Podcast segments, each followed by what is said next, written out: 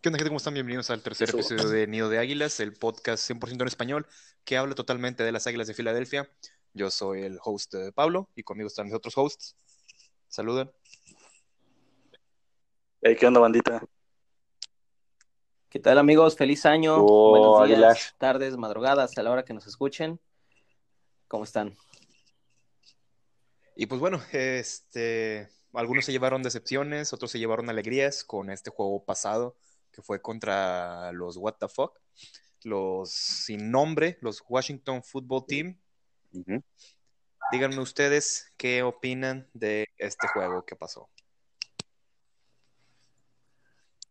Creo que fue un juego con más que más que la controversia al comienzo de la semana, creo que fue este al final más bien, ¿no? Por lo que terminó haciendo el head coach Peterson y todas las decisiones controversiales que al final de cuentas este terminaron por este, ¿cómo decirlo? No sé, dejar ver mal al equipo, unas personas, otras personas defendiendo al equipo, pero pues no sé ustedes cómo, cómo lo vieron.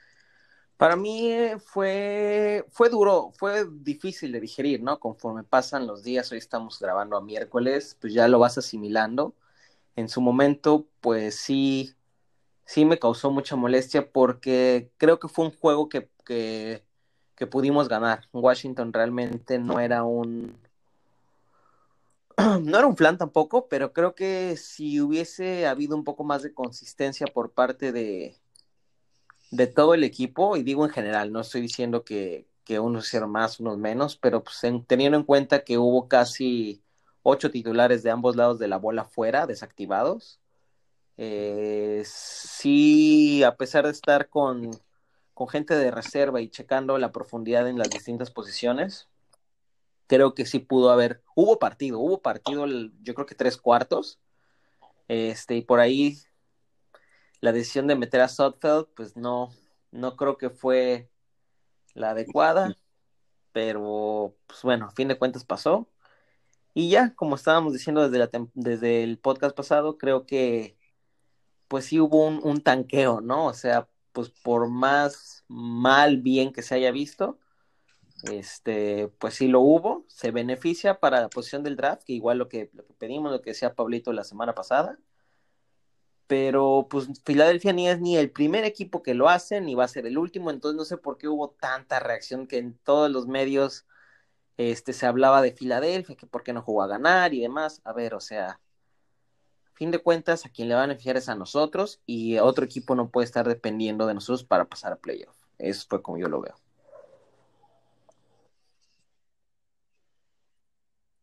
Sí, realmente fue bastante de controversia lo que tú dices. Hubo demasiados twitters, el Twitter estuvo muy activo en esta situación. Y de- había ligas también que comentaban que nunca iban a estar de acuerdo en que un equipo no saliera a ganar y tal, tal, tal. Pero como tú dices, al final de cuentas creo que cada quien ve su beneficio. O sea, como a otros equipos se le beneficiaba si Filadelfia ganaba, como a Filadelfia le benefició el hecho de perder. O sea, sí estoy no, no tanto en desacuerdo eh, del que se perdiera de esa manera, porque yo siento que dejando a Hurts se podía pelear un poco más y como tú dices, era un juego bastante ganable. Aquí el detalle es que si prácticamente la victoria no te dejaba nada, o sea, nada, más que ni un buen sabor de boca te podía dejar una victoria de esta magnitud. Al contrario, te subía hasta el décimo puesto por el empate que traemos. Entonces, siendo cabeza fría y quitando un poco la competitividad, haciéndola de lado, yo creo que fue la mejor decisión que se pudo haber tomado, el hecho de, de ¿sabes qué? Pues órale, Nate Sudfeld, tú no has jugado en toda la temporada, date. No sé Este, qué piensas. ¿Qué la verdad, piensas, a mí no me desagradó la idea de, pues, usar al Tank Master, al general de Southfield para pues, acabar el juego. O sea, era un juego que no tenía nada de beneficio que ganáramos. O sea, sí, es un, es un eh, divisional, pero para mí las victorias morales no nos sirven para nada. O sea, al final de- del día siempre, o sea, los fans de Philadelphia queremos dos cosas, ganar y estar hasta arriba en el draft para agarrar a los mejores jugadores y pues no se puede, si ganas no puedes estar hasta arriba en el draft, ¿no? a menos de que seas Miami. Pero pues como no somos Miami, estamos, eh, pues, afortunadamente, estamos en el 6, en el puesto 6 del draft, que pues, nos va a caer uno de muchos jugadores eh, que pueden ser esenciales para el equipo, porque tenemos demasiados hoyos. Y concuerdo con ustedes, o sea, se me hace absurdo que tantos medios dijeran eh, que deberían quitarnos el pick, que nos deberían multar por lo mismo, pero los equipos lo han hecho. Hemos tanqueado toda la temporada, o sea, no es como los, los Jets y, y los Jaguares que, Jacksonville celebraba sí, los Jacksonville. o sea, las pérdidas, o sea, perdían y celebraban. Nosotros al contrario, nosotros lamentábamos la, la mami a Howie y a Doc Peterson, güey. O sea, nosotros íbamos a ganar todos los juegos, menos el último cuarto contra Washington. Así que no, no se me hace algo por lo que deberíamos arrepentirnos. Haber hecho ese tank, eh, sí, un poco obvio, la verdad. Pero pues nunca podemos admitir que hicimos tank, ¿no? Sí, no, realmente yo creo que Gigantes no, no sé por qué esperaba que Filadelfia fuera a ganar. Para empezar hacerle un favor a un divisional, creo que no, no está tan padre. Y tampoco está tan chido que dependas totalmente de un divisional, ¿no? Estaban antes tanto que odiaban a Filadelfia y todo lo y ese día tuvieron, tuvieron con Incluso por ahí me acuerdo que vi, vi una, una nota, creo que era, no recuerdo ahorita el periódico de Nueva York, pero era la prensa de Nueva York, que decía, el encabezado decía, em, los gigantes pierden pase postemporada porque Filadelfia no venció a Washington. Y creo que por ahí el Phil Inquirer o alguno de esos de la prensa de Filadelfia agarró esa imagen y la editó y le puso, los, los gigantes no pasan a postemporada y rayaron la parte de Filadelfia porque no pudieron ganar 10 juegos. Pues sí, realmente, o sea, ¿cómo se esperaban este, pasar a postemporada con 6 juegos? Y creo que para llegaron a ese domingo con 6-9, ¿no? O sea, también yo creo que sí, el, esa actitud que tomaron, pues creo que es súper fuera de lugar, la verdad.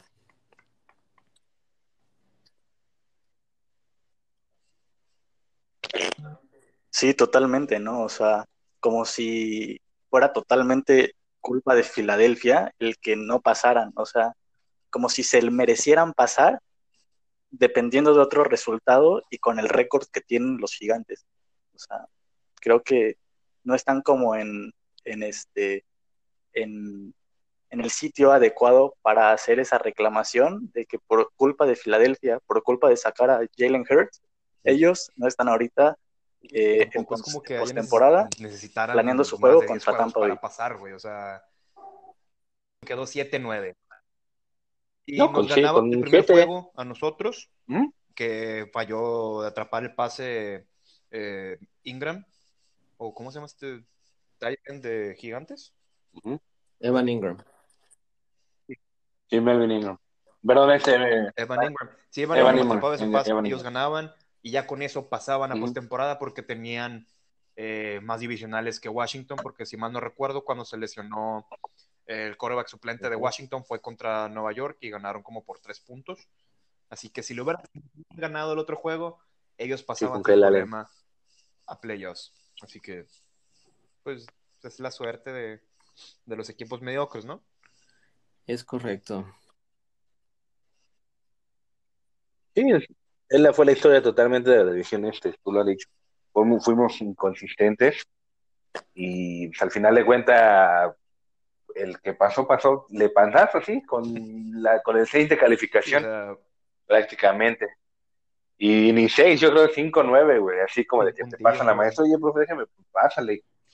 Pues ya no hay de otra, tienes que pasar. no es como que fueran Miami Dolphins que se quedaron fuera con récord de 10-6, güey.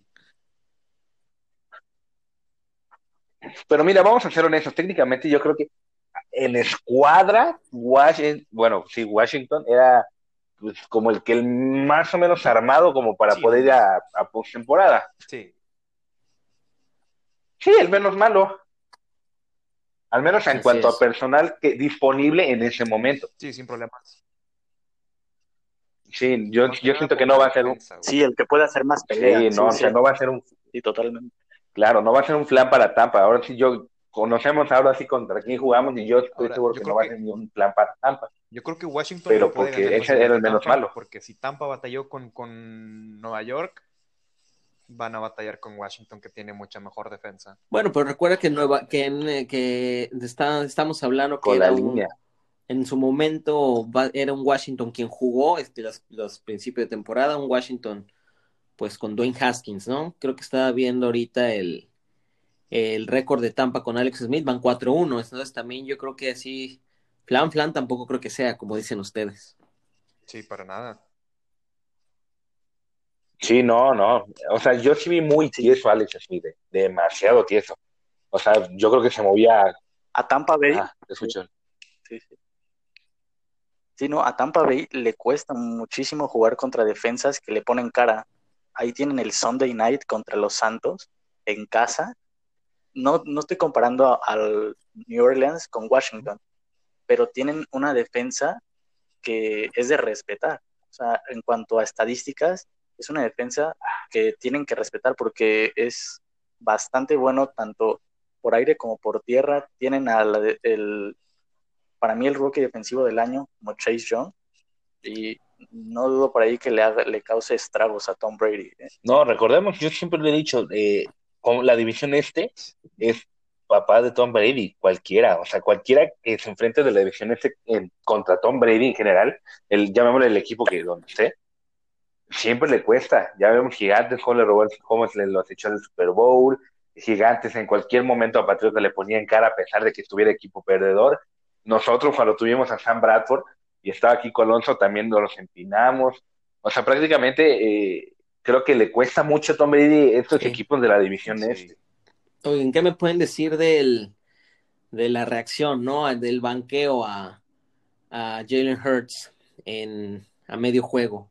En mi parte, yo creo que pues, no debió haber sido. Ahorita ya Doug dijo en conferencia de prensa que todo el equipo sabía que Nate Sutcliffe iba a jugar. Sí, por esa parte lo entiendo. Y probablemente el motivo por el que yo creo que lo hayan hecho es que se necesitaba justificar ese pick de Jalen Hurts. ¿Por qué? Porque Sutfeld estuvo, ha estado casi cuatro años gritando: Yo soy el, yo soy el suplente, yo soy el suplente, yo tengo el potencial para. Entonces, yo creo que tampoco estuvo tan mal que, que se haya demostrado que pues Nate está años luz de traer nivel competitivo de coreback titular en la NFL. Entonces, pues sí, nos sacó de onda a todos, al mismo equipo le sacó de onda, que pues, supuestamente ya andan diciendo que todo el mundo sabía, pero no vi tampoco tan mal que lo hayan sacado. Sí, la verdad es que desde nuestro año de Super Bowl que Nate jugó, creo que el último juego contra Raiders, eh, y solo completó un pase, creo que fue. Contra Dallas. Eh, ah, contra Ajá. Dallas, que solo completó un pase. Dije, no, este, este güey no tiene nada en el morral, no sé ni qué hace, o sea, le pagamos, un, le pagan un buen por ser suplente, pero simplemente no trae nada. Suplente. No, y yo pensaba que hasta le iban a poner a, a en su momento el, ¿No? con Jordan Howard, pues ya ven que eran dupla ahí en Indiana. Y, y, no, o sea, realmente el chavo no trae nada, como tú dices, es, es la diferencia ahí de, porque ahí no, no se puede aplicar lo de, ay, es que es un coreback que acaba de entrar, tardan en ajustar tiempo. No, o sea, no le puedes ajustar algo que no te da ni para ajustarle, ¿sabes? En cambio, un novato que trae un poco más de galleta, pues te pone, te mueve más la ofensiva, y es como tú dices, yo creo que es un muy buen método para claro, poder justificar lo de la, que lo del titular, ¿no? Si pintaba para Porque... suplente, pues sabes que ahí tienes calibre para suplente.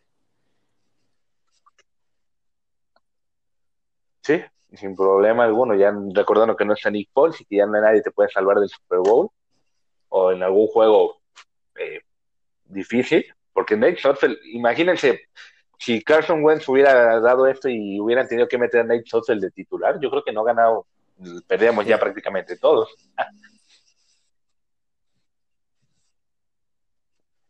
Sí, por ahí se, por ahí salió un dato donde decía que en 2017 precisamente Nate Sotfield completó 19 de 23 pases eh, en una derrota que tuvieron las Águilas, creo que 6-0, parece, y tuvo un 83% de, de efectividad, donde estableció un nuevo récord de la NFL eh, en, en, cuanto a ese porcentaje de pases.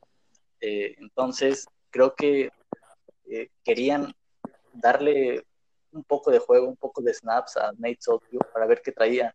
Si de verdad, así como, así como ustedes dicen, si de verdad, pues podría dar el ancho, ¿no? Pero creo que la verdad, no sé si fue la mala suerte de que le tocó una mala, de, una mala defensa en el caso de, de Nate Socio, porque tuvo que competir contra una súper buena y un muy mal escenario para él. Igual a lo mejor hubiera estado mejor contra Detroit, ¿no? Igual lanza tres, tres pases de anotación y, es totalmente diferente, ¿no? Pero este, creo que, así como dice Nate yo no sé, creo que a lo mejor no tiene cabida en el equipo para. Sí, no, realmente ese pick de, de Jalen Hurts ya con eso que pasó con Sotwell es totalmente justificado. Aparte, literal, sus stats son malísimas. El, para el 2017 lanzó 134 yardas, 2018 22 y pues, en este 2020 fueron igual 32 yardas. O sea, entre con su tiempo en Filadelfia lleva 188 yardas, una intercepción, mm, me parece con un touchdown y un índice de mariscal de 77.3 de rating. Sí, o sea. Bastante. O sea, es bastante por debajo de lo, de lo estándar. Pero bueno, eh, hablando de pues, nuestro equipo, ¿no? Que es Filadelfia, eh, ¿qué opinan del futuro? Perdimos a Jimmy Schwartz, eh, no tenemos coordinador ofensivo tampoco. ¿Ustedes qué opinan que va a pasar esta temporada, esta postemporada para nosotros? ¿Cómo creen que llenemos los espacios disponibles en el equipo?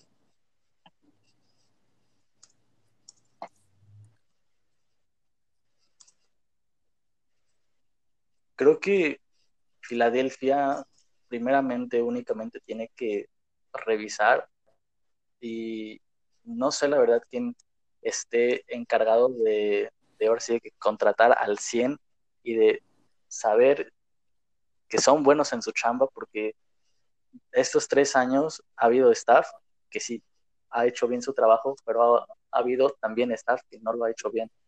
Entonces creo que lo primero que tiene que hacer Filadelfia es checar sus coordinadores, tanto el defensivo como el ofensivo principalmente.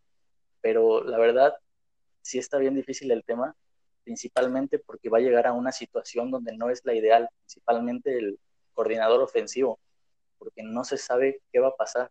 Entonces, ahí está otra, otra ramita que podemos sacar para, ahora sí que como para analizar, porque yo creo que si no se define el futuro pronto de Carson Wentz, de Jalen Hurts, del coreback que vaya a estar en Filadelfia, no va a poder pasar nada después. O sea, primero tiene que pasar eso para que empiece un, una nueva. Claro, construyendo lo que dice, dice Aldo, es muy cierto. Yo creo que ahorita de todas las posiciones disponibles, eh, Filadelfia sí, uff, yo creo que con pincitas muchos de los futuros candidatos a coordinadores, tanto ofensivos como defensivos. ¿Por qué? Porque por un lado, pues la incertidumbre, ¿no? No es lo mismo que tú llegues a un equipo donde hay los, el sistema ofensivo no jaló, demás, pero bueno, sabes que ya está cada quien definido, hay, hay una base con la que puedes trabajar. En Filadelfia no es ese caso ahorita, ¿no? Eh, ni el mismo Dog yo creo que sabe qué onda, el dueño todavía está meditando. Yo sí creo que ahorita mucho, hay mucha dualidad en lo que se está diciendo a la prensa y lo que está pasando internamente. En lo personal, creo que, que ni Luri sabe qué pedo con el equipo, ¿no? O sea, nos dicen que Doc sí va a ser el bueno, pero que debe haber cambios en el staff. Luego, pues nos tomó por sorpresa el, pues el anuncio de Schwartz que se retira. Entonces, sí es, sí es un panorama complicado y como dice Aldo, no ayuda el hecho de todo el, el la la, la incertidumbre que se vive dentro de la misma organización no ayuda para que podamos, se pueda prospectar o al menos atraer algún, algún tipo de staff de coaching nuevo. Eso es como yo lo veo.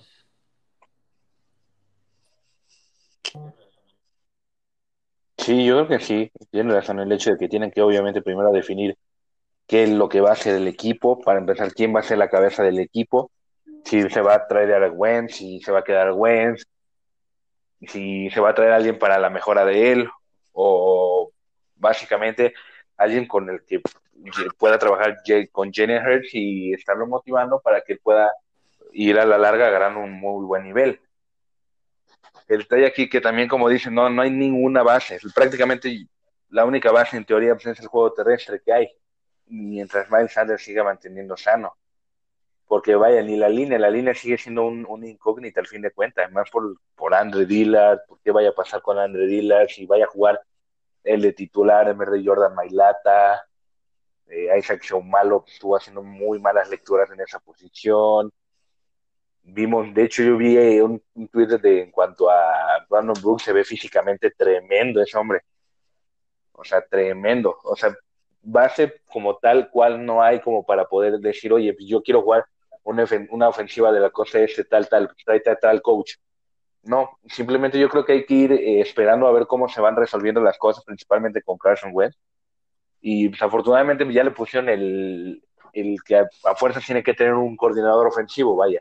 Que si no estábamos pidiendo la cabeza todo, todo de, de Peterson, pues estábamos pidiendo un coordinador ofensivo hasta cierta forma. Entonces, pues, a ver qué, qué nos pueden sí, Yo, definitivamente pienso que, pues ya vimos que a mitad de temporada Lurie estaba harto de la ofensiva. Eh, yo digo que es probable, sigue, sigue estando eh, en la silla caliente Doug Peterson. Yo pienso que un día de esto nos van a decir, pues ya corrimos a Doug, eh, ya corrimos a todo, el, a todo el staff ofensivo, menos, o sea, yo espero que no corran ni a, ni a Jeff Stoutland, ni a Doug Deuce Staley, porque pues gracias a ellos está funcionando nuestra ofensiva decentemente. Pero lo que es Rich Scangarello, eh, Marky Mortwig y todos esos asistentes ofensivos no nos sirven para nada. Así que para afuera nos van a traer, yo, yo espero que nos traigan a Graham Harrell, ya que pues vimos que Mike Kafka se va a quedar en, Kansas City, lo van a ascender a, a ¿cómo se llama? A, ofensivo. Si se queda Dog, que yo sería su último año, espero y entrevisten a Mike Kafka para head coach. Eh, para head coach. Para coordinador defensivo, eh, definitivamente no quiero ningún, eh, ¿cómo se dice? Ningún ascendido del equipo porque sinceramente nuestra defensa no, no es la mejor. Yo pensaba que podrían agarrar a cualquier coach de línea defensiva de un equipo con línea defensiva decente, como pues pensaba que el coach de línea defensiva de, los Colts, que le ha hecho muy bien este año, o eh, el Jared Mayo, que es el del coach de linebackers de, de Nueva Inglaterra, de Patriots, así es, que la verdad sí, ocupamos un, coach eh, defensivo que sepa utilizar a los linebackers, porque ha sido lo, que, junto con los DBs, ha sido lo que más nos falla en el equipo. Línea defensiva siempre tenemos, y ha sido así desde, desde años atrás, pero linebackers y cornerbacks siempre chafeamos, siempre es, necesitamos a alguien que lo sepa usar, que lo sepa desarrollar, para así pues mejorar como equipo, ¿no? También. Eh... ¿Sabes quién vi la noticia de que podía entrar como coordinador defensivo y que seguramente puede agradar por lo mismo que ganaste, de, iba a decir ese. de Miko Ryan? De Miko Ryan se queda, se queda en, Sí, de Miko Ryan. Sí, por, por mi parte, este, pues sí, promover a alguien interno no creo que sea la opción, definitivamente, pues los resultados mediocres que, ha tenido la defensa en los últimos años. No digo con todo respeto, no hay, no hay quien resalte, ¿no? Ninguno ni que resalte. Eh, por ahí suena mucho el regreso de Wade Phillips. en lo personal, pues se me hace algo, pues ya, o sea, como que siento que necesitamos también innovar, ¿no? Digo, con todo, sí, exacto, con todo respeto también a, a, a, ya fue. a Wade Phillips, a, la vieja escuela, pero no, no, yo creo que apuntar A, a, gente más joven, ¿no? Hablan de, de Ryans, eh, Gerard Mayo, sí, o incluso hasta este Rajim bueno ese, ¿eh? Ahorita está de interino en, en Atlanta, pero pues no, no creo que sea el, no creo que sea el, el, candidato para head coach. Vi que se entrevistó creo que el lunes, pero igual por ahí no, no vería mal que, que se lo trajeran, ¿no? Sí, Raheem Morris sí suena muy bien.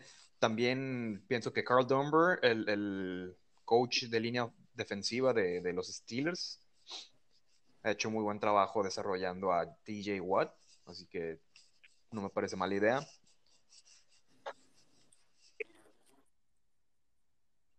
Sí, John y de ofensivo, ¿qué le caería a Con John los? Leones de Detroit y con Cincinnati, ¿no? Coreback. Sí. sí, y terminó Órale, también están de Dragones de Barcelona, Dallas. me acuerdo.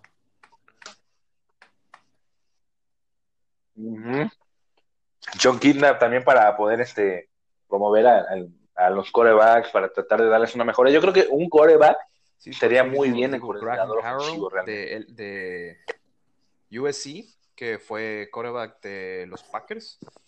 Ok. Ujú. Él sería excelente.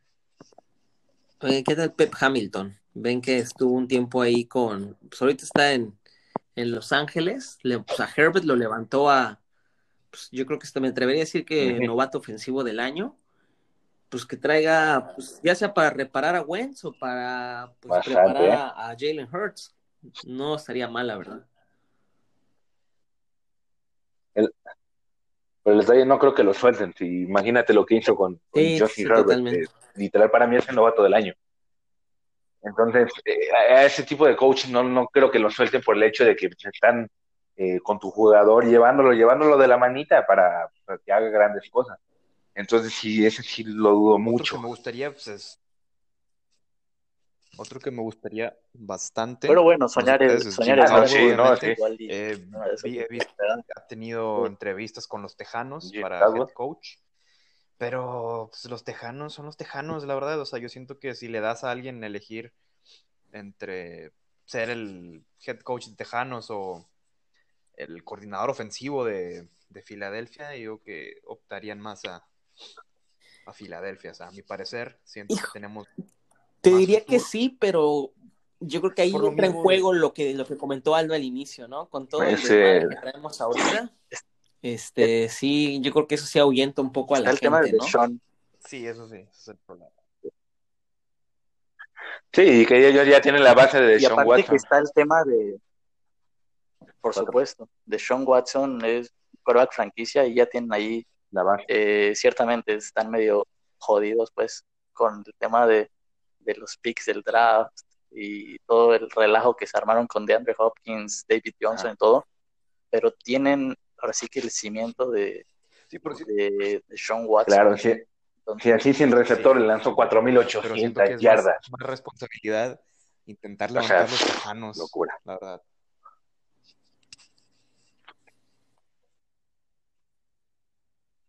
O sea, ves más hundido a Sí. Tejanos que Filadelfia. Por lo mismo de, de que pues, no tienen receptores, solamente tienen a Deshaun Watson. Y también no tienen picks como en dos años, o sea, no, no veo que puedan mejorar el equipo, a menos que solo sea por agencia libre, que les sale muy caro a los equipos hacer eso. Sí, y justo ahorita, bueno, al día de ayer, pues Nick Caserio ya es el nuevo gerente general de los Tejanos, estaba con Belichick en Patriots, entonces también ahí a ver cómo mueven la agencia libre, pues Patriots, dos, tres agentes libres, pues sí, sí lograban este aprovecharlos, ¿no? Tampoco era como que, que fallaran mucho en esa, en ese ámbito. En esta parte. Sí, pero siento que, el- que, el- Sí, no. que, pues el éxito de Patriotas es No, pero pues a ver 100% qué nos cae. de Bill Belichick, ¿no? Porque ya hemos visto la mayoría de los coordinadores que ha tenido han Sí, claro. fracasado. Pues ahorita el, el que veo yo que no ha fracasado es el que está de head coach ahorita en Miami, así que hay que ver. De Bill O'Brien. Bill O'Brien ya falló con los ¿Brian Tejanos, Flores? como coach y general manager. Así que. Mike Bravel igual ahí la lleva, ¿no? Mike Bravel, sí, igual ahí la lleva lo que quiero decir. Mike Bravel. ¿Quién, quién perdón? Sí, sí, con los Titans. Mike Bravel, sí, ahí va. Sí, pero es que tiene, tiene, también que tiene jugadores. Ahora sí que ahí sí siento que más que el coach es el jugador en ese aspecto. Porque pues, es que con Derrick Henry te quitas un muy buen. Es que aquí yo creo que la clave es que el coach jugó equipado, la neta, amigos. Ese sería el requisito número uno para coordinador tanto ofensivo como defensivo. ¿Jugaste equipado, sí o no? La neta. Sí. sí. sí, Y no máster en una liga acá como de, México. Una madre así. Que juegas con, tienes 40 y juegas con un morro de 22. Sin, duda de que sí es algo importante, ¿no? Que hayan jugado, hayan entendido el, el juego, ¿no? De, de, manera interna, ¿no? Eh, y no importa si, si haya sido una estrella, porque usualmente los jugadores que son superestrellas no son muy buenos coaches. Son buenos coaches. Al todo lo contrario, o sea, los jugadores que no, no, no destacan individualmente, sí, casi siempre son mejores coaches. Claro, porque tienen todo el, el feedback de, pues, como tú dices, al no tener el, el talento nato, el, ser una estrella, pues tienes que chingarle un poquito más al playbook, al, al video, a la práctica. Entonces yo creo que sí, sí coincido ahí con Pablo en ese, en ese aspecto, ¿no? Y aparte el hecho de verlo no solo como en el juego, sino verlo ya como de manera estratégica, verlo detrás de la banca, de oye, ¿tú qué pondrías, qué mandarías? Este, mira, ves esto, ves esto, oye, ¿por qué no se lo lanzaste acá cuando tenía la opción? O sea, realmente siento que es más estratégica el, hecho de estar en la banca. ¿no? De que los equipos se pelean por tener a alguien como Josh McCown que bien no, no es el mejor coreback, es un coreback muy inteligente que le puede enseñar a tus corebacks jóvenes a el juego y a entender más las jugadas. Sí, por eso a mí me gustaba más ser banca. Yo pienso que podrían traer o a Carson Palmer o si se retira Fitzmagic como algún QB coach o de... Pues mínimo de, asesor, ¿no? Ves que luego el... De asesor ofensivo, o sea, Fitzmagic o Carson Palmer, güey, que Carson Palmer sí era muy buen, muy buen eh, coreback, pero siento que él tiene la esencia como para ser un sí, en su tiempo buen coach.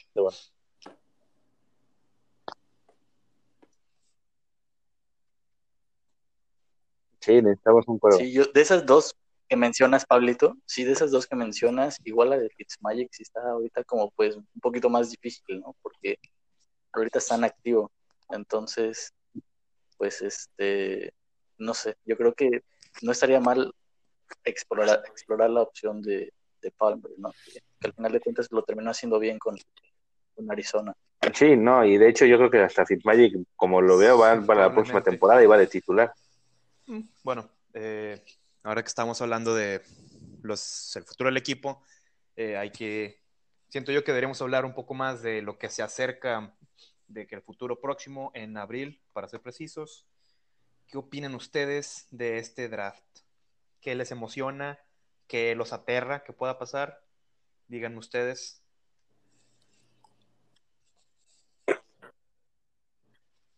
Dale Aldo, mátanos. Creo que lo que nos debe, creo que lo que nos debe de emocionar eh, en esta situación es de que se tiene a una persona como Dorsey que puede hacer bien el trabajo y confío en que lo hará. O sea, tiene mucho talento eh, en cuanto a las posiciones que necesitamos, ciertamente, pero tengo miedo de que por ahí en los picks anteriores a nosotros haya alguna sorpresa y pues este pues salga algo mal. ¿A qué te refieres con, con sorpresa? O sea, ¿qué sería lo sorpresivo para ti en los primeros cinco picks? El, Sí, por ahí que haya algún trade con algún equipo de arriba, que cambie lugares y todo, entonces pues sí, totalmente una selección inesperada, un receptor o o alguien que ni siquiera estaba en los mock drafts y que cambie como todo el escenario. Suele pasar. romper el orden suele pasar muy seguido. Entonces... Eh, yo siento que la única forma en la que se podría alterar el orden es si, si Jets no termina agarrando coreback, que creo que sería el peor error, y termina agarrando a, a Sewell. Sí, sí.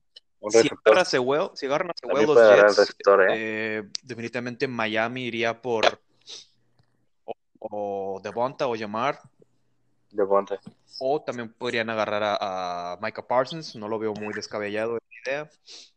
Y ya, pues, siento que también eh, haría receptor y ya nos quedaremos sin nuestro receptor estrella, que es lo que tanto tememos, que siento yo que sí es la mayor necesidad del equipo, el, el receptor estrella, aunque muchos digan que ya le invertimos demasiado estos últimos drafts a, a receptores, mentira, yo pienso que con un receptor estrella, un verdadero número uno, vas a abrir toda la ofensiva, vas a, va, tus corebacks van a mejorar porque van a hacer más pases que no podían hacer con los receptores que teníamos antes.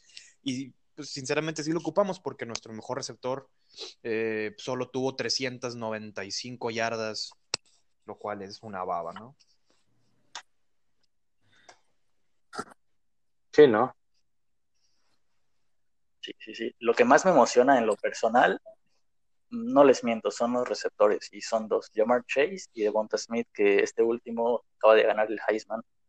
Eh, creo que, así como dices, Pablito, creo que tener un receptor número uno puede no darle un rumbo a la ofensiva, pero puede ser un punto de, de inflexión en el equipo, que ahora sí que cambie como un poquito la estructura y se pueda basar también el juego en el Por mi parte, lo que me emociona es, pues, después de ya un tiempo, pues, tener un pick top 10, ¿no? El último que tuvimos, eh, Carson Wentz, fue el número 2, y antes de él, Lane Johnson con el 4. Y sinceramente, ninguno de los dos este, lo hizo mal, ¿no? Ambos cumplieron, este, son, son buenos jugadores, pues Wentz ya conocemos la situación, pero el hecho de estar en las 6, dices, wow, o sea, ¿qué, qué es lo que nos depara, no? Pero por otra parte, eh, tampoco se me haría, de, o sea, muy extraño que se haga un trade down, ¿no? Eh, ¿Por qué? Este, O sea, no, no, no, trade a down, o sea, que nos bajemos, literal. que nos salgamos de las seis, sí, por el hecho de la Ah, atrás, situación, pues, salarial, que ¿De verdad crees? favorable no es, ah, de momento, y pues tratar de construir eh, a través de draft, al, por ahí como dijiste hace ratito, ¿no? Algún coreback este, desesperado de, algún, perdón, algún equipo desesperado de coreback probablemente quiere irse a las seis, no sé, o sea, si, si Jets no agarra coreback, ya se va a empezar Claro. a hacer todo un desmadre, la verdad. Pero en el, Sí, Así porque lo, lo real es que ellos agarren a Justin Sí. Fields, o sea, para que no rompa la Matrix, ellos tienen que tomar a Justin Fields, que dependiendo de cómo, de qué tanta confianza le sigan teniendo a Sam Darnold, que, o sea, el chavo no lo veo tan mal, o sea, no lo, yo, yo en lo personal no creo que sería, pues el chavo es muy joven, muy joven, y realmente no ha tenido las armas para que a ellos, vaya, le pueda, le puedan decir, ¿sabes qué? Planeta eres una vasca, y Mira, igual- eh, no, no sirves como coreback uno. Yo siento que aquí también puede ser la primera Igual- sorpresa. Yo igual creo que sí, con Jets va a ser estoy la viendo que en una de esas, pues. Zach Wilson se va a Jets, ¿eh? O sea, sí. que Jacksonville agarre Lawrence, Jets agarra a Wilson y puf, ahí ya se Total, arma ¿eh? todo, Total, sí. toda la, la rambaramba, ¿no?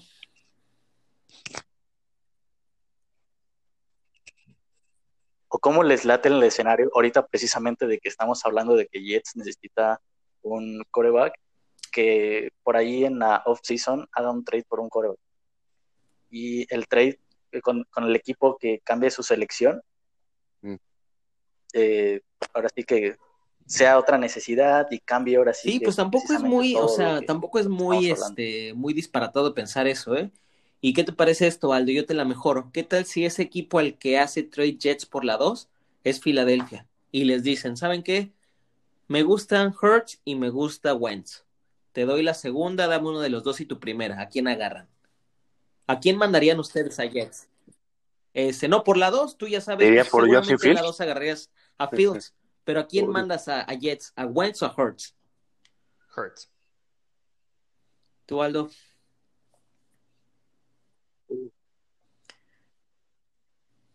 Marco, por ahí. a Wentz. Mm.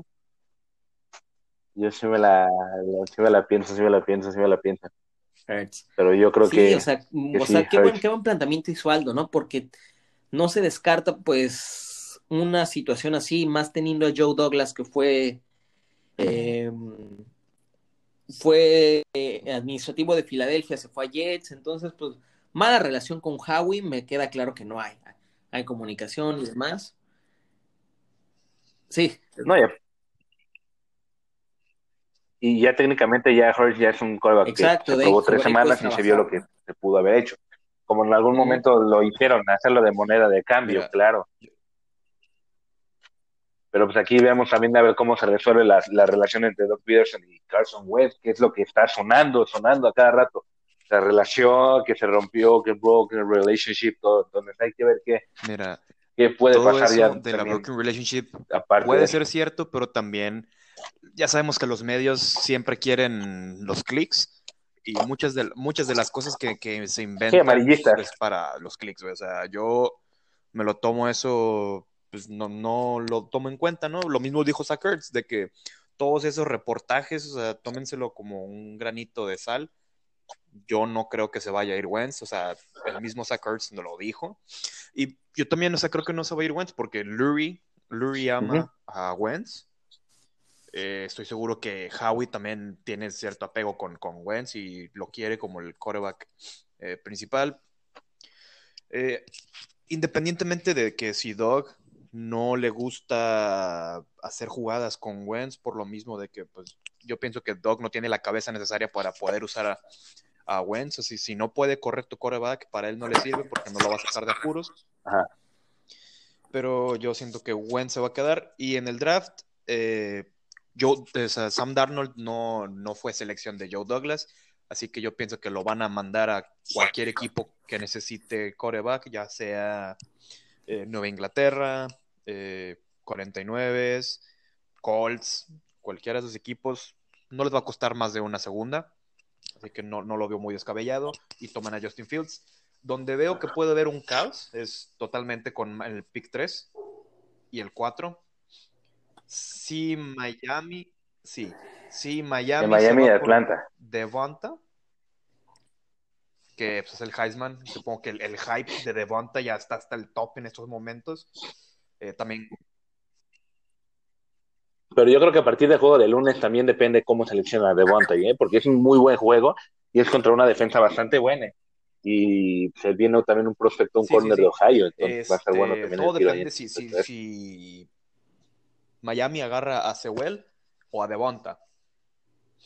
Porque si agarran a Devonta, Sewell se puede ir o a Falcons o a Cincinnati. Atlanta.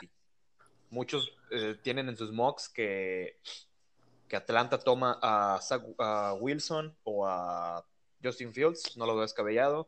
Ya está muy viejo este, Matt Ryan. Pero también necesitan línea ofensiva bien, bien cabrón. Entonces, si Atlanta toma a Sewell, veo totalmente a, a Cincinnati tomando a, a Jamar Chase, dejándonos sin receptor. Así que eh, los veo haciendo, haciendo un- para mí una tontería, que sería tomar a Patrick Surtain en el pick 6. O sea, se- Caleb, Caleb Farley, no, Caleb Farley. no creo que. Sí, e- eso es bueno. Es bueno. que- De hecho, en varios este, ratings lo ponen arriba de, Patrick Surtain, ¿eh? en- en al chico de, de Virginia. Por eso no, no creo que de- deberíamos acercarnos tanto tan arriba en el draft. Ya pone que pues para el número 12 ya sería un correcto, ¿no? Pero siento que para el top 10 no, no debería haber ningún, ningún corner ni tampoco ningún edge, no, ningún, ningún defensive. Porque a Miami, mira, tengo aquí cuatro mock drafts abiertos literal y le dan a Penny Sewell Es que, Justo todos. Es- y, y uno No, Wilson. Sí, no- y uno eso, Wilson. es-. Es que, es que la, la sucursal, la sucursal Es el de CBS, el de CBS, dice que está Wilson. Sí, Factory, por eso pueden hacer onda, Wilson ahí. Sí. Sí, hay uno que dice Zach Wilson, imagínate, después de todo Bailoa, ¿no? Zach Wilson. Pero la mayoría le dan Sewell. Y el único receptor que dan es cuando los toma Bengalíes, que ahí nos da la opción de poder agarrar a Jamar Chase o a Devonta Smith, que yo estoy seguro que todo, todo se va a definir a partir del, de este partido que viene el lunes del campeonato. Porque si, o sea, ya, ya como tú dices, ya Devonta tiene el Heisman, pero se va a enfrentar contra, la, contra el equipo número 3, una defensa Sí. brutal de Ohio State. Y ahora sí que no, prácticamente, en, en el colegial sí hay mucha diferencia del 3 al 4, del 4 al tal. Y la defensiva de, de Notre Dame no fue como tan, este, que lo pudo haber eh, puesto al tú por tú con, al, con alguien. En cambio, Ohio State yo creo que le puede realmente también ver eh, a, a, este chavo en una situación un poco más complicada y con una defensa más concreta. Entonces de ahí yo siento que dependen si primero toman a Devonta Smith o primero se llevan a llamar Chase. Eh, sí, este ¿Cómo ven ustedes? es interesante. Vamos a ver demasiados prospectos eh, de primera ronda. Chris Olave podría subir a primera ronda, o sea, yo lo veo yéndose a principios de la segunda. Eh, también está Sean Wade, que es el corner slot. ¿Eh? ¿Quién? Rashan Bateman. Este es Rashad Bateman, el de, Rashad Bateman es de Minnesota. el de Miami, ¿no? El de Minnesota. Eh, pues, El Rashad receptor Bateman también. Me gusta mucho en la segunda ronda, la verdad. Eh, siento que es de los mejores receptores.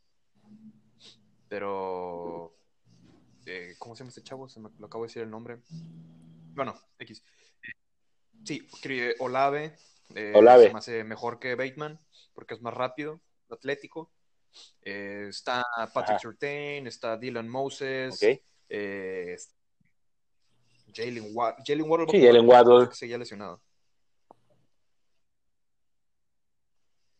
No, me refiero para, para, el- para los picks del Ah, posible sí, sí, 2020. este, No, Sí, no, se lastimó el chavo, ¿no? En del pie, me parece. eh, De hecho, estaba viendo las medidas, no es tan pequeño de Monte ¿Pero cuánto bueno, pesa? O sea, pequeño, ¿sí mide un en, en el, en el 85. tape? Pesa ochenta y tantos kilos. O sea, pensa, de hecho, Jalen Waddle es más pequeño, él mide unos 78, Jalen Waddle. Y Jamar Chase es más pequeño aún que, sí, que Devonta, 90 mide un algo, claro. 84. Eh, Devonta Smith.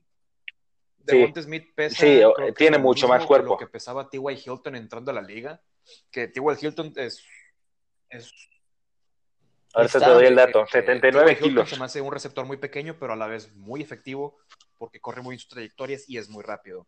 Lo mismo pasa con, con, con Devonta Smith, que puede llegar a ser eh, muy efectivo. Con Devonta. Sí, porque Jamar Chase ya le pega a los 100, está Y sobre Chase me- se me 94 hace que es el kilos. mejor prospecto de, de wide receiver. No, a mí no me importa que se haya sentado un año. Obviamente, ningún jugador que se siente un año para prepararse para el draft no van a, o sea, no se van a descuidar porque están descuidando millones y millones y millones de dólares. La gente que le da miedo Nah. agarrar un jugador que se sentó todo el año, para a mi parecer, eh, pues es eh, un poco oblicua de lo que en realidad hacen estas personas que se dedican toda su vida a entrenar. No le tengan miedo a agarrar a un opt-out de universidad este año. Jamar Chase, sin duda, para mí es el mejor receptor, porque incluso no jugó todo el año y aún así lo tienen la mayoría de los mocks y analistas como el mejor. Sí, ahí Sí, te o habla sea, de la calidad que te va Sí, a traer está en top equipo. 5. Sí. Y por lo mismo, Sí, claro. No, ese, ese se va a ir a fuerza Jamar Chase en su 5 año de. True Sophomore ha sido de los mejores receptores en la historia del colegial, o sea, de los receptores de la historia del colegial. Y eso que acaba de ganar un, un Heisman de Devonta Smith, o sea, eso, estoy seguro que si hubiera jugado Jamar Chase este año, hubiera sido una temporada excelente. Es el, el receptor que lo suplió eh, tuvo una temporada excelente, incluso sin Burrow, que es Terrence Marshall, tuvo una temporada increíble. Así que pues, habrá que ver. Mira, ahí te van las estadísticas de uno y otro. Jamar Chase en su carrera colegial, 107 recepciones, 2.093 yardas, 23 touchdowns y promediaba por recepción 19.6.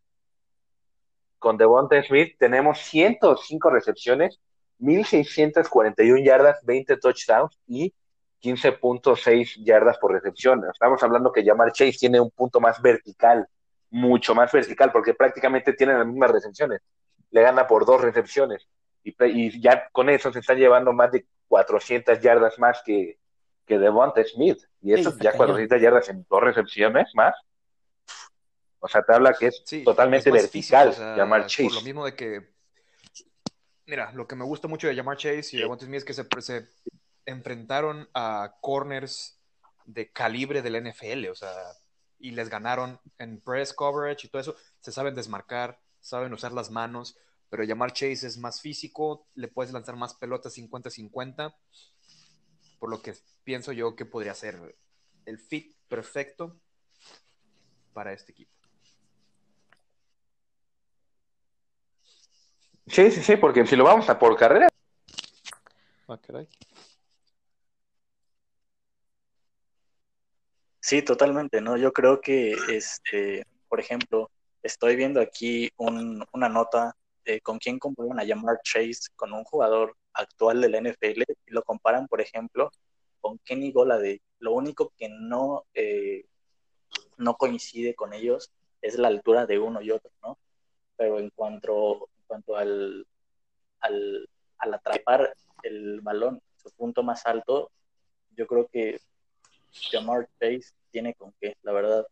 Este, la verdad, desde el año pasado, cuando salían, ahora sí no me dejarán mentir, estaba como el hype de Filadelfia, escogiendo a, a Justin Jefferson y todo, pues por ahí conocí a Jamar Chase, no les miento, y me gustó y dije, ah, ojalá ya en algún momento podría ser factible seleccionarlo. Y miren dónde nos encontramos en, esta situación, donde es factible hacerlo. Entonces, a mi preferencia, la verdad, coincido contigo, Pablito, creo que Jamar Chase es para mí entre el. Yo, Jamar Chase, he visto que lo comparan con Julio Jones, con el mismísimo Quintorris. Quintorris.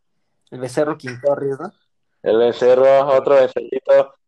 Eh, pues hay que mandarle un saludo a este güey porque se nos enoja cada que no lo mencionamos. ¿A cuál de todos?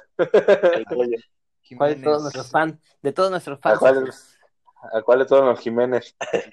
Tibo, Jiménez que no, que no jugó equipado, pero pues, se le quiere como quiera, ¿no? Queda claro que no jugó equipado. Mira, de hecho aquí tengo las comparaciones del último de las recepciones, bueno, de lo, de lo, que hizo Justin Jefferson esta temporada, fue bastante bueno, ¿eh? 88 recepciones, 1400 yardas. De eso nos perdimos, chavos. Sí, pero pues para consolación vamos a tener, esperemos y tengamos a, uno, a un mejor jugador en llamar Chase. Y Jalen Rigor, una buena dupla ahí.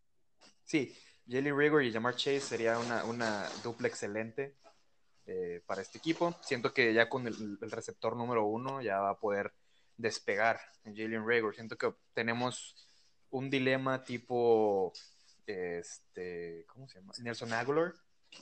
Ah. Que con la presión del equipo, o sea, un equipo como Filadelfia, o sea, ser el receptor número uno es una presión impresionante. Sí, claro, no todos lo han hecho. Terrell Owens, muy pocos lo han, hecho. Mike Quick, Harold Carmichael.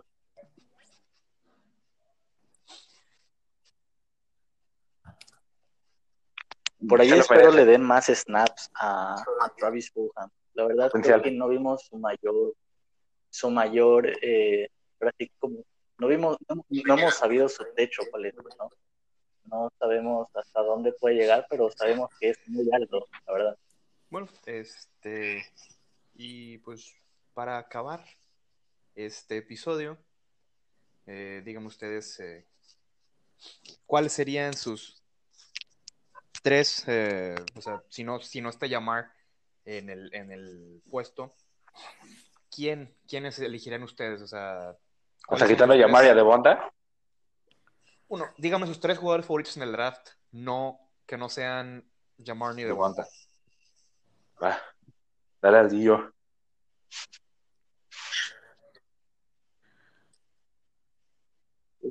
La verdad que está está complicada la situación, pero creo que, bueno, la verdad no me, no me veo un escenario donde si no tenemos a ellos dos, este, no creo que escojamos a un ahí mismo. Creo que haríamos breakdown, la verdad. No sé, la verdad. Ahora sí que me pones en jaque, porque creo que son los dos bits más factibles para Filadelfia, pero mis jugadores favoritos, fuera de ellos, Micah Parsons, Servo. Muy bien. Y, Dale, Carlillos. Ah, Pues a mí la verdad me gustaría Patrick Surtain, la verdad creo que pues sería una buena adición al, al, perímetro. No sé si lo tomaría con las seis. Ahí sí, sí siento que podría construirse un poco más de valor.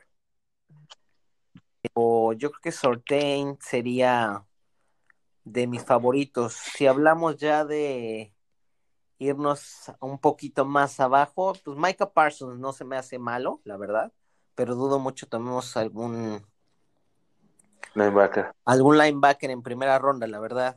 Este Y tercero.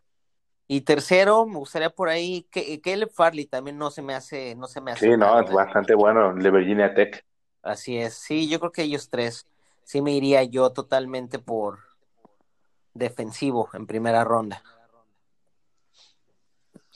Este, pues sí, o sea, ya dijeron ustedes que dudamos que elijan a un linebacker en, en primera ronda, ¿no? Como pues ya es históricamente bien sabido, que no sé, no lo hacemos. Eh, No, sí, pero- me gusta mucho también eh, Micah Parsons. Digo, también hay que ver qué tipo de coordinador de- Defensivo. defensivo conseguimos. Dudo mucho que, Mm. que tengamos un coordinador defensivo de, de 3-4. Si, si es así, entonces qué gran error están cometiendo. Nos vamos a ir para abajo porque no tenemos. Sí, la última vez que hubo 3-4 fue, no fue bastante mal, ¿eh? Sí, yo siento que 4-3 es la elección perfecta.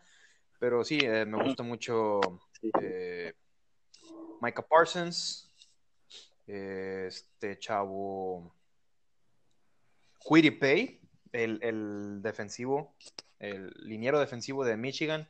Me encanta su versatilidad y su explosividad. Puede jugar de, de tackle y, y de defensive end, así que me gusta mucho esa opción. Y pues un tight end que probablemente no se vaya Ah. en primera Bravo, bravo, señor. No, no voy a decir Kyle Pitts porque defini- definitivamente a tomar a Kyle Pitts. Eh, Pat Fryermuth de Penn State, Baby Gronk. Es, es, Sí. es impresionante. Sí, la neta, si nos quedamos con el, con el todo personnel, Ajá. no veo forma en la que no tomemos a Pat Fryermuth en segunda ronda. Si es que tenemos picks extras y nos deshacemos de Zach Ertz. Pat Fryermuth es una bestia de yardas después de la, de la atrapada. Eh, es un monstruo, mide 6'5", pesa 250 libras. Simplemente impresionante verlo jugar en Penn State. No me molestaría nada tener a, a este jugador. Así que ellos son mis, mis top 3 de. Yo creo que si no tomamos en la ronda 6, yo creo que sí, yo me iría por Jalen Ward. Creo que es bastante buen receptor, a pesar que no me encanta su estatura de 1.78, pero creo que puede ser muy buen papel. Fue bastante buen receptor en Alabama antes de que se lastimara. Después de eso sí me gusta este Kyle Furley, que es el de quarterback de Virginia Tech. Y por último, ¿qué les digo de Kyle Pitts? O sea, realmente se me hace un cuerpo atlético, pero atlético de, de 1,98, 109 kilos. Y atlético en el hecho de que no es un ala cerrada. Realmente lo puedes trabajar como un slot. Está enorme. Donde le pongas el balón te lo va a dar, sí o sí. Y es muy rápido, o sea, es muy versátil para la posición que últimamente hemos visto que los alas cerradas ya no pueden ser como Zach Ertz, de- del hecho de ser conservadores, de atrapar el balón y ya no dar yardas después de la recepción. A la primera te taclean. No. Kyle Pitts puede dar lo mejor de él y estoy seguro que sería. No va a llegar, yo estoy seguro que no va a llegar en segunda ronda. O sea, para mí se va a ir en top 20 Kyle Pitts. Sí, por eso Pero- mismo dije que Pat Fryermuth eh, es es del mismo tamaño que Kyle Pitts y pesa más. Me gusta mucho más Pat Fryermuth como prospecto. Pero es de los becerros de Florida, acuérdate. También eso te da un, un impulso, güey, que sea un Gator. Ah, pues, y, y Asante Samuel, güey. En segunda Asante Samuel sería de lujo también. en en segunda me gusta mucho más eh, este chavo Tyson Campbell. Sí, el, de, el de Georgia, ¿no? Sí, me gusta mucho más que Ascent Samuel, es más seguro, es más... Se me hace mejor que y tiene mejor tamaño. O sea, ya estoy harto de Sí. Ya, ya fue mucho con chaparros. Y bueno, ahora sí, para acabar, eh, no se me hace tampoco muy descabellado de bajar en la ronda. Sí nos veo bajando varias veces, ¿no? O sea, siento que si bajamos al pick 12, le podríamos quitar fácilmente la primera ronda del siguiente año a San Francisco. Y luego si volvemos a bajar, eh, podríamos quitarle la primera ronda a cualquier otro equipo. Eh, así que, eh, pues estaría chido, ¿no? Tener Sí, varias yo, yo creo que por ahí va, ¿eh? Realmente me huele más a, a trade down que nada. Por eso también no ¿Sí tengo las expectativas muy altas en algún jugador, porque siento que por ahí va a llegar el, el bomberazo. Siento Es que ya dejar. solo, ya- solo si no está Yamar o Devonta en, en el... Sí, porque es que imagínate, tienes ahí ya el pick para Devonta o llamar Chase y de repente trade down. Oh, no, eso sí, es directo al corazón, ¿eh? ese pedo. O- Sí, no es como para ir a Filadelfia ahorita y poner en su mouse a la Howie Roseman y decirle, oye, ¿cómo que trade down? Cuando todavía te echaste a la prensa encima y se echaron a la prensa encima por perder el juego y mantener el pick 6 y que me hagas un trade down. O sea, no. Pues mira, si hacen dos trade downs y consiguen al final tener tres primeras rondas el próximo año, güey, no estaría enojado para nada. Porque pues si nos quedamos en primera ronda todavía podríamos tomar a Rashad Bateman o a Terrence Marshall a finales, ¿eh? Sí, sí, sí. O el No, corner, Caleb. Furley, algo de esa magnitud. O sea, Caleb Farley definitivamente no, no va a quedar para finales de la, de la primera. Tal vez eh, Eric Stokes de Georgia o JC Horn. Eh, y tal vez, tal vez Kyle Pitts caiga al 20 y algo. Ah, bueno, si me dicen que van a hacer trade down y toman acá el Pitts, bueno, yo encantado. Mejor voy a Filadelfia y le mando flores a Howie Roseman. Sí, o sea, pues Kyle Pitts al final de cuentas es un receptor. O sea, es un, ser un Sí, no es, receptor. eso, no, eso no es la ala cerrada. o sea, por donde lo veas, ala cerrada es un receptor. Es un receptor que puede bloquear muy bien, o sea, porque también bloquea ¿Sí? muy bien en Florida. Sí, no, Entonces, es una joya. Solo no me enojaría no, no tomar a Jamar Chase ni a Devonta Smith si terminamos con dos picks de primera ronda más para el próximo año. Para el próximo año. Sí, solamente así, güey. Si no tomamos a Jamar Chase y no nos pasa eso, yo mismo voy y le corto la cabeza a Howie Roseman. Y pues bueno, hasta aquí el, el episodio de esta semana de New Douglas. Espero les haya gustado. Eh, pues compártanos en redes sociales. Eh, pronto veremos nuestro Facebook, Twitter y el Instagram. Redes sociales. Busquen y los compartan. Eh, compártelo con sus amigos. Les deseamos una excelente semana. Así es. Muchísimas gracias por escucharnos. Los invitamos a que nos dejen sus reseñas, sus calificaciones y sus opiniones, qué les gustaría, qué no les gustaría seguir escuchando. Pues realmente este programa es de ustedes para ustedes. Es correcto. Ahora sí que cualquiera. porque nos gusta tirar rollo, ¿no? Aquí contra. contra Porque estamos en cuarentena sin hacer nada, Aldo y yo. No, pero sí, igual eh,